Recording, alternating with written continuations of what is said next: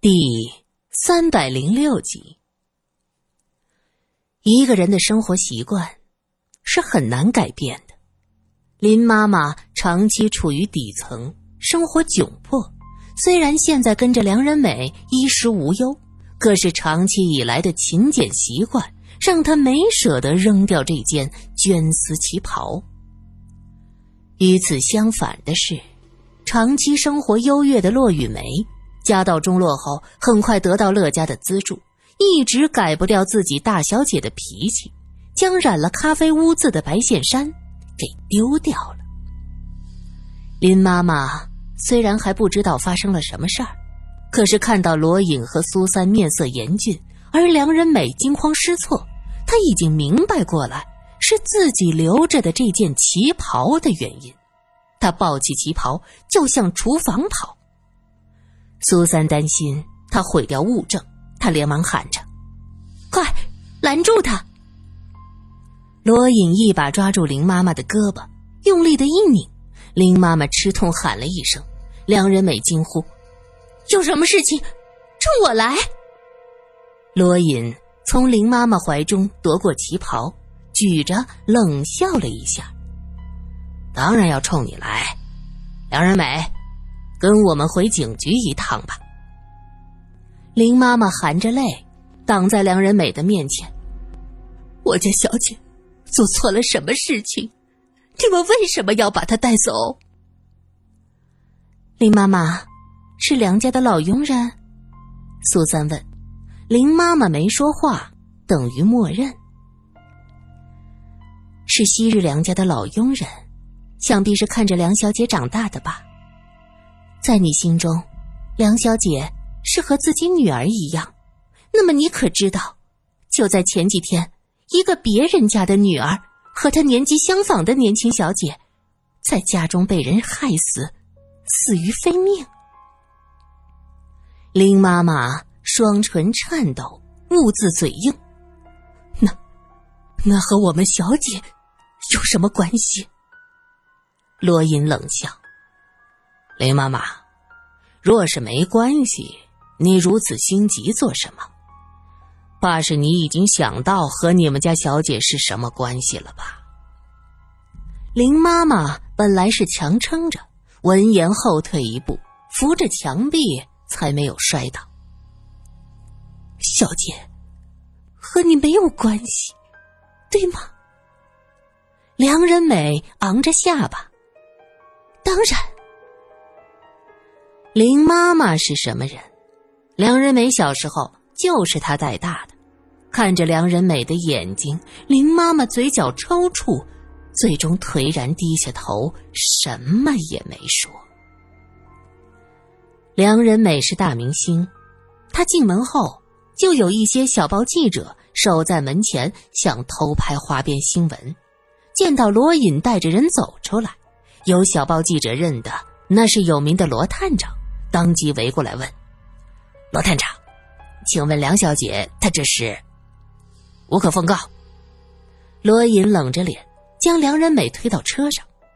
小报记者们并没有散去，而是哗哗哗不停的拍照。苏三低着头，匆匆几步上车。罗隐连忙开车绝尘而去。有小报记者气恼的跳脚骂道：“呸！”一点内幕都不透露。哎，被罗探长带走，那一定是惹上人命官司来。这个罗探长，那主管的都是人命大案。哎，看到没有？那个那个，就是沪江的苏小姐。看来这独家报道啊，又被沪江抢走喽。有记者眼珠子一转。认定这个天大的新闻何止是花边儿啊，那简直是镶的金边儿啊！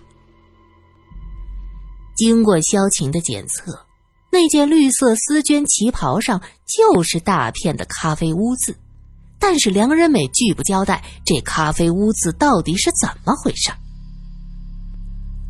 说说，你为什么拨快了闹钟？苏三问。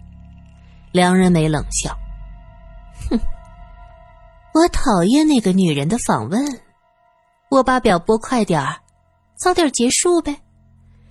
面对一个自己讨厌的人，说话很烦躁的。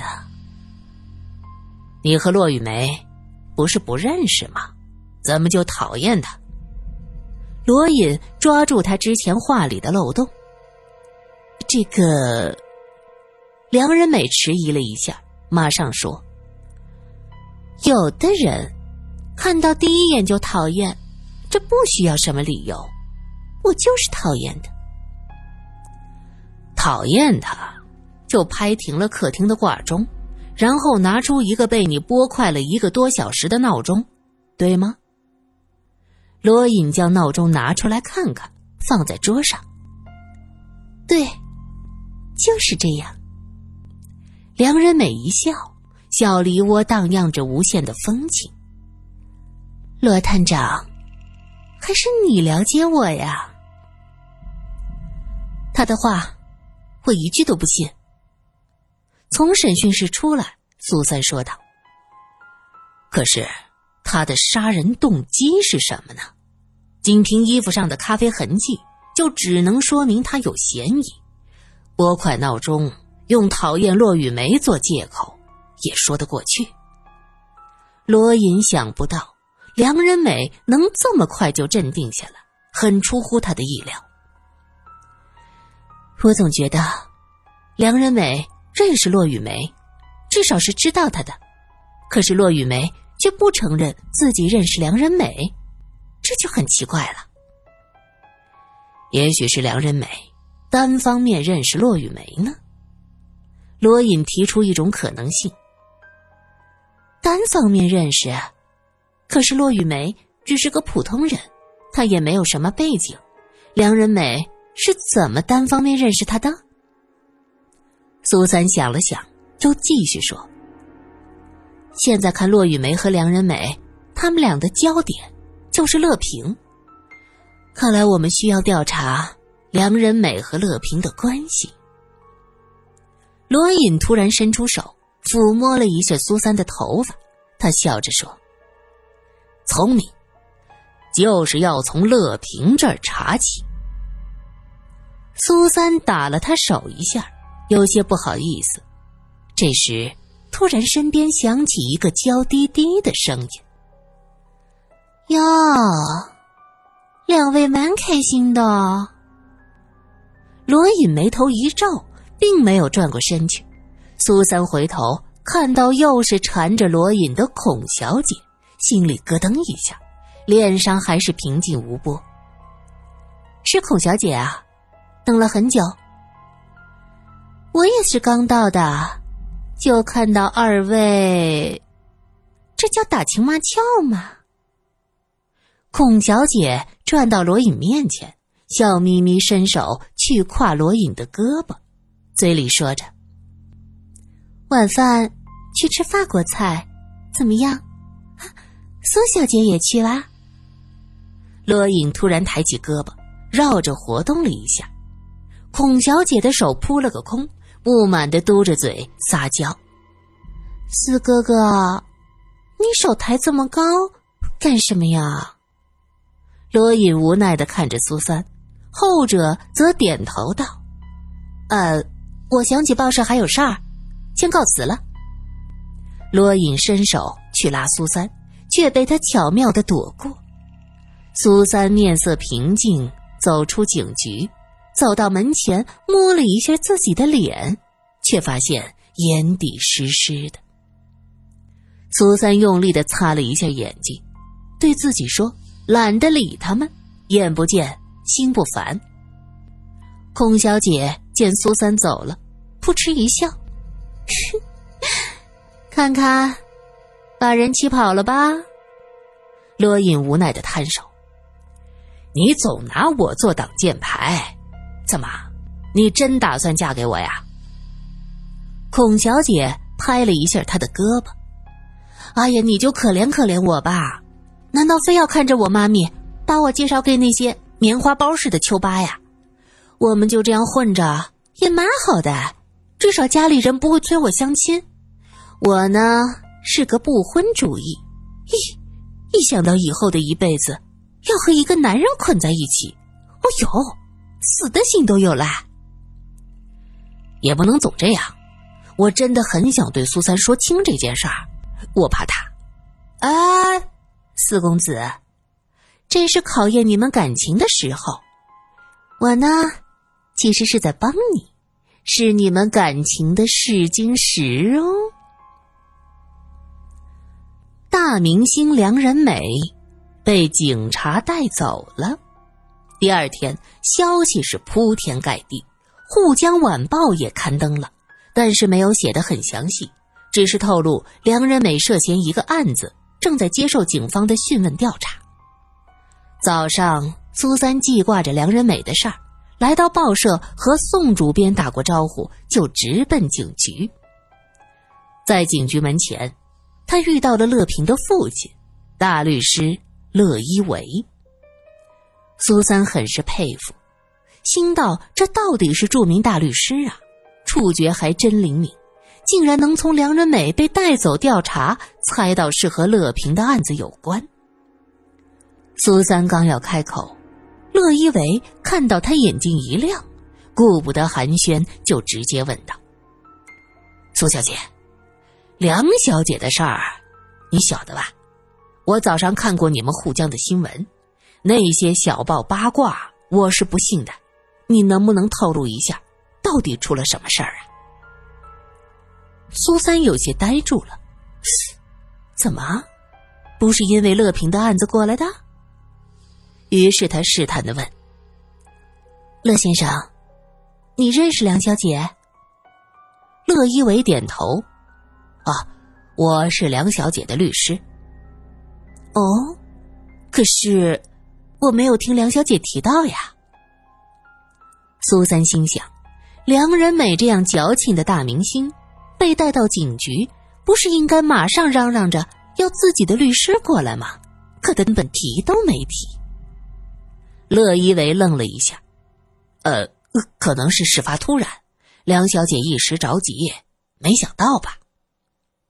苏三点了点头，嗯，很有可能。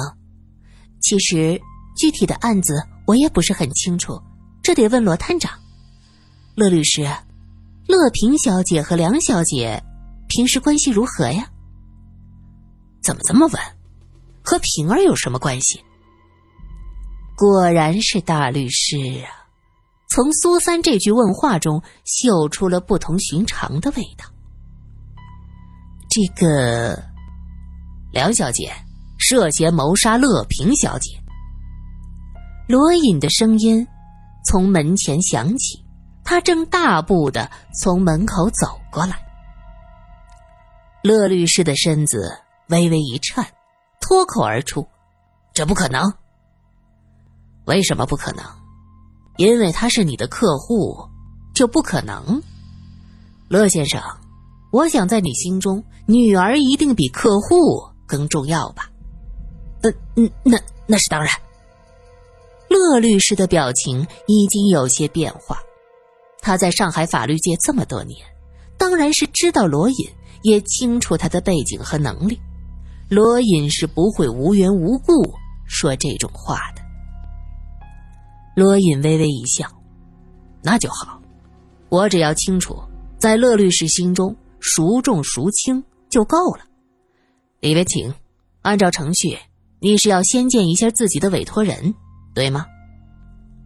乐律师面色凝重，跟着罗隐走进了警局的大门。苏三也快走几步跟在后面。罗隐亲自去带梁仁美出来。梁小姐，乐律师要见你。罗隐打开拘留室的门。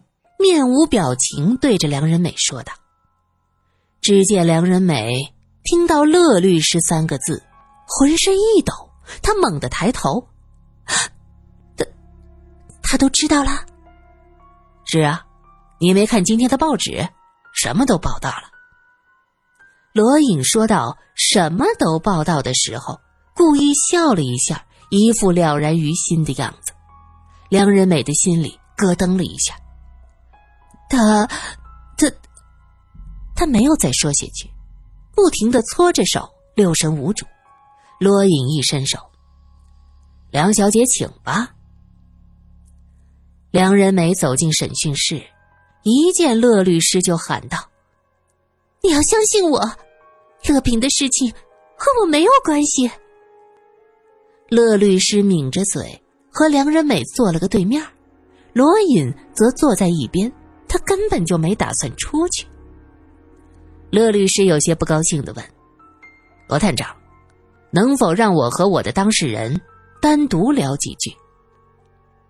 罗隐摇头：“不能，你这是……”罗隐挥手阻止乐律师：“哎，我觉得我有必要提醒一下乐律师，这个案子事关乐小姐，按照程序，你是无法做梁小姐的律师的。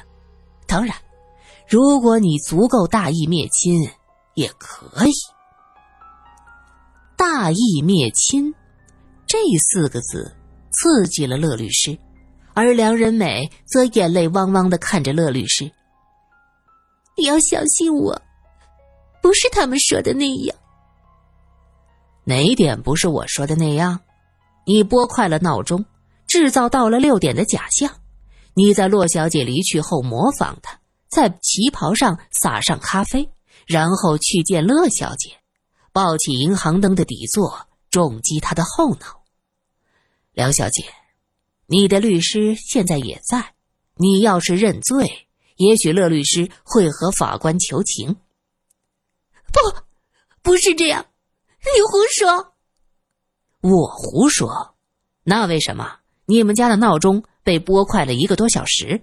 又为什么刚好你在送走骆小姐和曾作家后就消失不见了？过了一会儿回来，身上却有咖啡迹和血迹。而在乐小姐家银行灯的底座上，也检测到同样的咖啡痕迹呢。